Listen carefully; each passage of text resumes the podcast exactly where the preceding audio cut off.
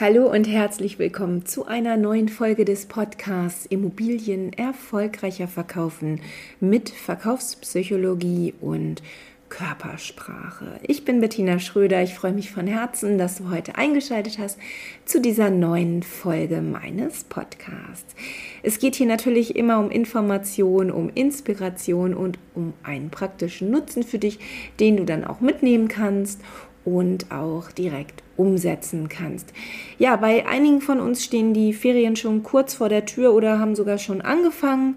Und ähm, aus dem Grund habe ich mir gedacht, beschäftigen wir uns jetzt in den nächsten ein, zwei Folgen etwas mehr mit der Gestik. Und zwar äh, kannst du das Wissen dann auch in deinen Urlaub mitnehmen. Oder auch natürlich, wenn du mit internationalen Kunden zu tun hast, kannst du das natürlich auch nutzen. Warum das so ist, äh, das will ich dir erklären. Und zwar, die Mimik ist universell. Ne? Mimik äh, wird überall auf der Welt gleich verstanden. Ähm, da treten wir in wirklich gar kein Fettnäpfchen hinein, wenn wir uns der Mimik bedienen. Anders ist das echt mit der Gestik. Ähm, die Gestik ist halt teils wirklich kulturspezifisch anzusehen. Ähm, habe ich dir ein schönes Beispiel mitgebracht und zwar, wenn wir uns mal das Zwinkern anschauen. Na, das äh, Zwinkern, das kann je nach Land eine unterschiedliche Bedeutung haben. Hier bei uns in der westlichen Kultur ist es so, dass wir uns anzwinkern. Wir sehen das dann teils mit Humor oder ähm, signalisieren dadurch auch Nähe. Also vielleicht, ja, manchmal schließt man ja auch mit so einem Zwinkern, so eine Art Geheimpakt, ähm, ne, dass man sich dagegen gegenseitig etwas zu zwinkert. So, dann ähm, signalisiert das natürlich auch, je nach Kontext, auch mal sexuelle Absichten. Also muss man auch vorsichtig mit sein. Ne? Aber tatsächlich, hier sind wir bei Nähe und Humor und äh, ja, hin und wieder dann auch sexuelle Absichten. Das haben wir hier auch. In anderen Ländern sieht das ein bisschen anders aus. In China zum Beispiel, da wirkt das Zwinkern total unhöflich. Darf man da nicht machen oder darf man nicht, sollte man nicht. Ne? Und in muslimisch geprägten Ländern sollte man auch nicht zwinkern ganz besonders nicht äh, Frauen gegenüber. Da wird das wirklich als sehr respektlos und auch als beleidigend. Also, ähm, was ich damit sagen will, verlass dich besser auf die Mimik als auf die Gestik, weil die kann tatsächlich immer eine andere Bedeutung haben, je nachdem, in welchem Land oder in welchem Kulturkreis du dich bewegst. Okay, so, was verrät uns die Gestik eigentlich? Ja, die Gestik, die verrät uns äh, etwas über die Denkprozesse und auch über die Persönlichkeit des Menschen. Also man kann sagen, die Mimik, das ist die Bühne der Emotion und die Gestik, die Gestik ist das Fenster zu unserer Gedankenwelt. Ja, das hört sich schön an, ne? Aber ähm, ja, die Hände verraten einfach nichts über unsere Emotionen. Das ist wirklich nur, die Gestik ist eher da, um das Gesagte nochmal zu unterstreichen. Also die Mimik ist da, um den Kontakt aufzubauen und die Gestik ist da, um sich Inhalte besser einzuprägen. Ähm, gibt es auch schöne Studien zu. Äh, zum Beispiel haben Studien oder in Studien wurde herausgefunden, dass Schüler sich die Inhalte, die Lehrinhalte viel, viel besser einprägen und auch äh, viel tiefer einprägen, wenn der Lehrer viel gestikuliert. Also noch einmal ein anderer Kommunikationskanal ne, als das gesprochene Wort. Also die Gestik hilft wirklich, sich die Inhalte besser einzuprägen.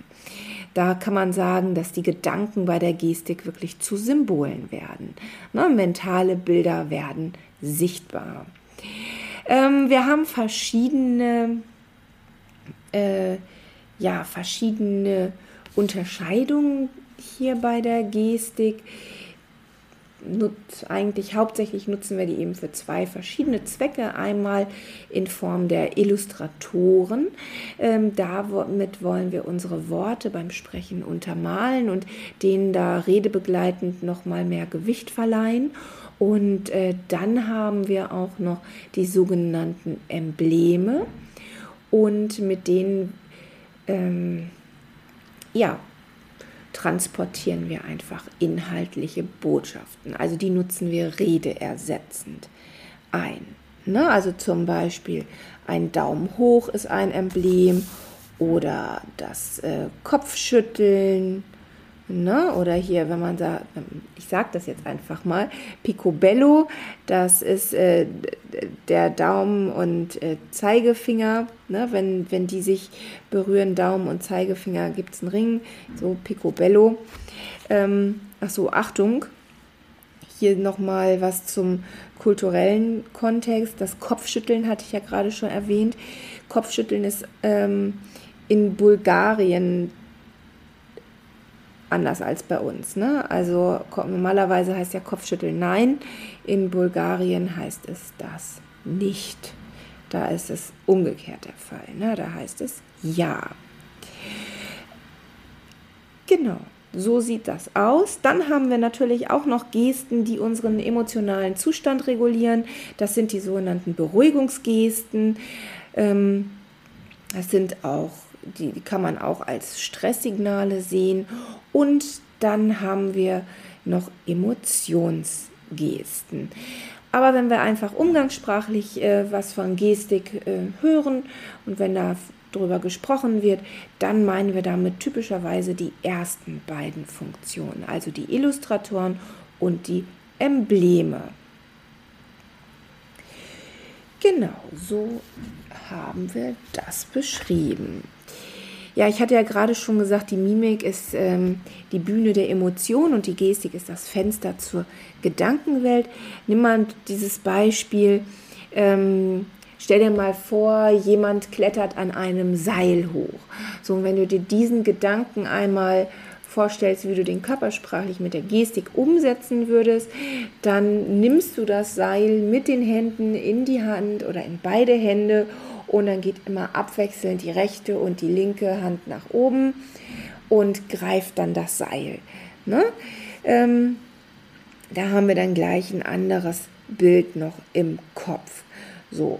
Und selbst wenn wir das nicht nennen würden, wir könnten es tatsächlich danach beschreiben. Nur wollen wir es sehen.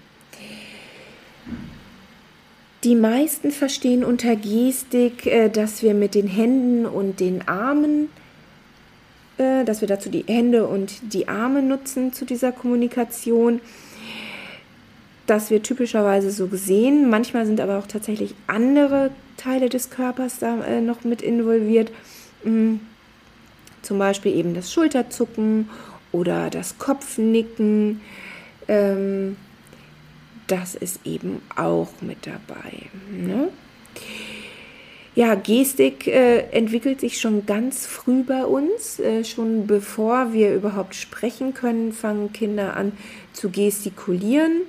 Meistens passiert das so zwischen acht und zwölf Monaten und äh, dabei handelt es sich eigentlich meistens um sogenannte Zeigegesten. Ne? Anders Beruhigungsgesten. Da ist das klassischste Beispiel, was wirklich von Geburt an äh, die Kinder schon nutzen, das klassische Daumennuckeln. Ne? Also wenn man nervös ist, aufgeregt ist, Daumen in den Mund und daran nuckeln, das beruhigt.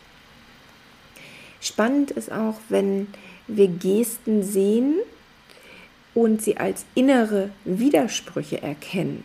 Ganz spannend bei Personalgesprächen oder wenn du zum Beispiel ein neues Projekt vor dir hast und du besprichst das mit dem Projektleiter. Und ich sag mal, das, das Projekt ist so ein bisschen eng getaktet, da habt ihr nicht viel Zeit für. Und ähm, dein Projektleiter sagt, ja klar, das schaffe ich, kriege ich schon hin und du nimmst dabei eine Mikrogeste wahr. Und zwar nimmst du die Mikrogeste in der Schulter wahr.